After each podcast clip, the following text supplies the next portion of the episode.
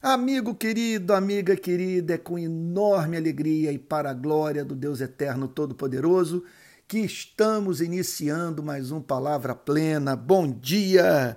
Eu estou com a minha Bíblia aberta nessa manhã em Efésios, capítulo 1, para o exame do verso 1, que diz assim: Paulo, apóstolo de Cristo Jesus pela vontade de Deus, aos santos que vivem em Éfeso e são fiéis em Cristo Jesus. Essa passagem nos apresenta três definições de igreja. A igreja é a comunidade dos santos. A igreja é a comunidade dos santos que vivem no mundo e a igreja é a comunidade dos fiéis. A igreja é a comunidade dos santos, é a comunidade daqueles que foram separados por Deus a fim de viverem para a glória do seu nome. A palavra santo tem esse sentido de separação. Deus, então, da humanidade caída, formou um povo para a glória do seu nome. O que significa? Que Deus separou homens e mulheres para que esses vivessem de uma tal maneira que o caráter do Criador fosse revelado por meio do comportamento daqueles que pertencem ao Criador. Como que isso acontece? Os que não conhecem a Cristo têm contato com os que conhecem a Cristo. Nessa relação se deparam com a beleza do caráter dos cristãos. E aí se afeiçoam pelos cristãos. Ao se afeiçoarem pelos cristãos, eles se deparam com a beleza do caráter do Deus dos cristãos e se afeiçoam pelo Deus dos cristãos. Portanto, a igreja é radicalmente diferente do restante da sociedade não cristã. Em que consiste essa diferença? Essa diferença, sem a mínima dúvida, consiste no amor.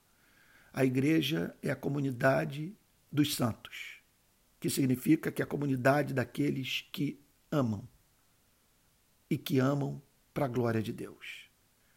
Portanto, é de se esperar que Éfeso perceba essa diferença quando a igreja se torna indistinguível do restante da sociedade não cristã, a ponto dos moradores da Éfeso dentro da qual ela está inserida não perceberem diferença nenhuma entre cristãos e não cristãos, exceto pelo fato dos cristãos se reunirem num templo cristão aos domingos, a igreja muito terá deixado de ser igreja.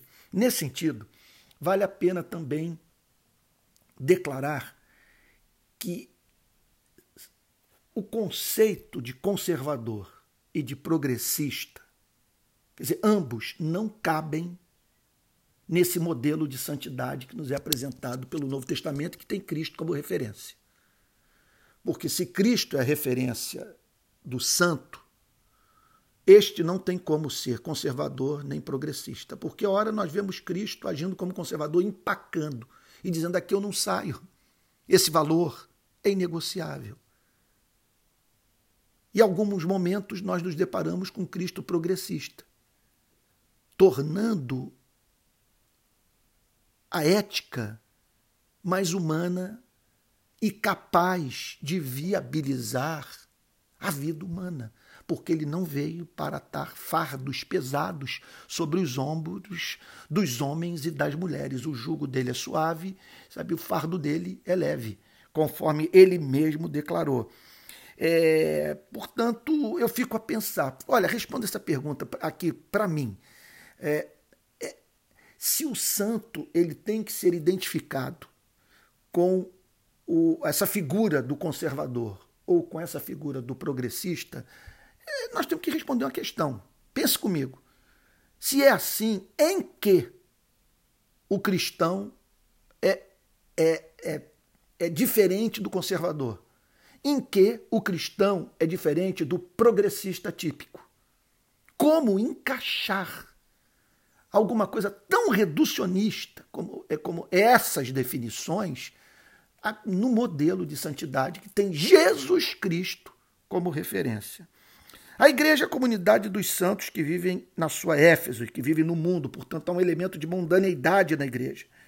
A igreja é chamada para estar em Éfeso porque em Éfeso tem muita gente e Deus ama as pessoas. e quer redimi-las. Contudo, isso vai gerar uma tensão inevitável, porque Éfeso não é a Nova Jerusalém. Éfeso é a cidade dos homens, regidas, regida por sexo, dinheiro e poder. As tensões, portanto, são inevitáveis.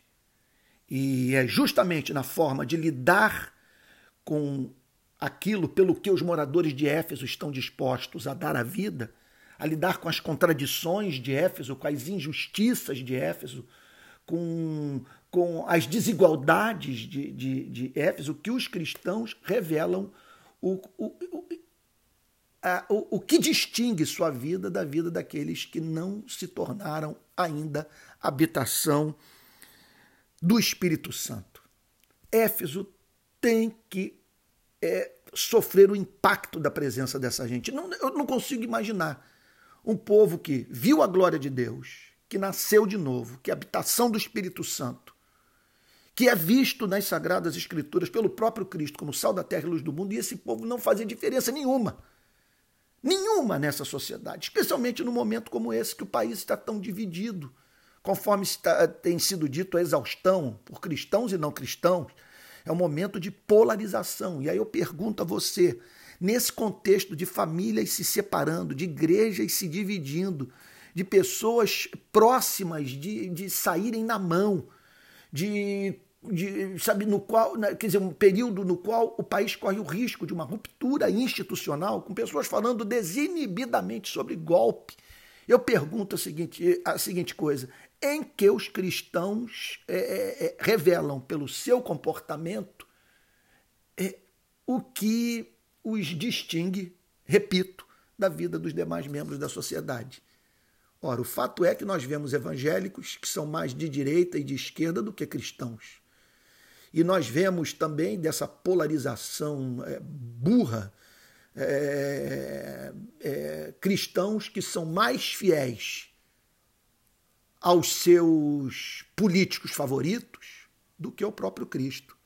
E cristãos que lidam com uma condescendência com, esses, com essas lideranças políticas que, se fosse aplicada à vida dos pastores, eles não teriam tantos problemas com os seus pastores. Uma condescendência com os partidos políticos, ou com, esse, com o, o, o, os representantes das suas ideologias é, políticas que se fossem, é, veja só, essa, essa, essa condescendência, permita-me dizer, perdão, fosse aplicada a relação com a igreja, os cristãos, aí os que diz, se dizem cristãos, não teriam tantos problemas assim com a igreja. Eles são amargos na hora de criticar a igreja e lidam com uma condescendência impressionante com as suas lideranças políticas favoritas e com seus partidos políticos, sem nenhum senso crítico.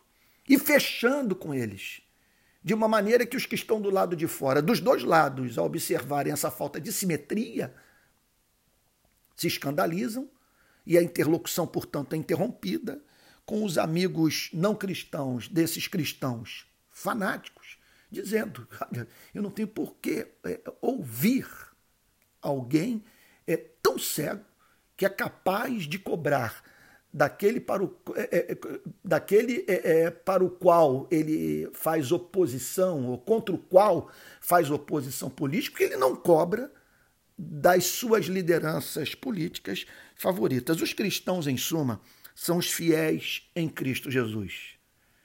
Isso é, é central. É uma fidelidade absoluta e que, portanto, não tem rival. Os cristãos são fiéis na doutrina e são fiéis na sujeição da sua conduta ao modelo de Cristo é, de vida cristã, apresentado por Cristo, é, que tem Cristo como referência. Portanto, que sejamos igreja nesses dias tão, tão complicados. Igreja que é santa, igreja que faça diferença no mundo, igreja fiel, que revele fidelidade absoluta apenas ao seu Senhor e Salvador, que por ela morreu no Calvário.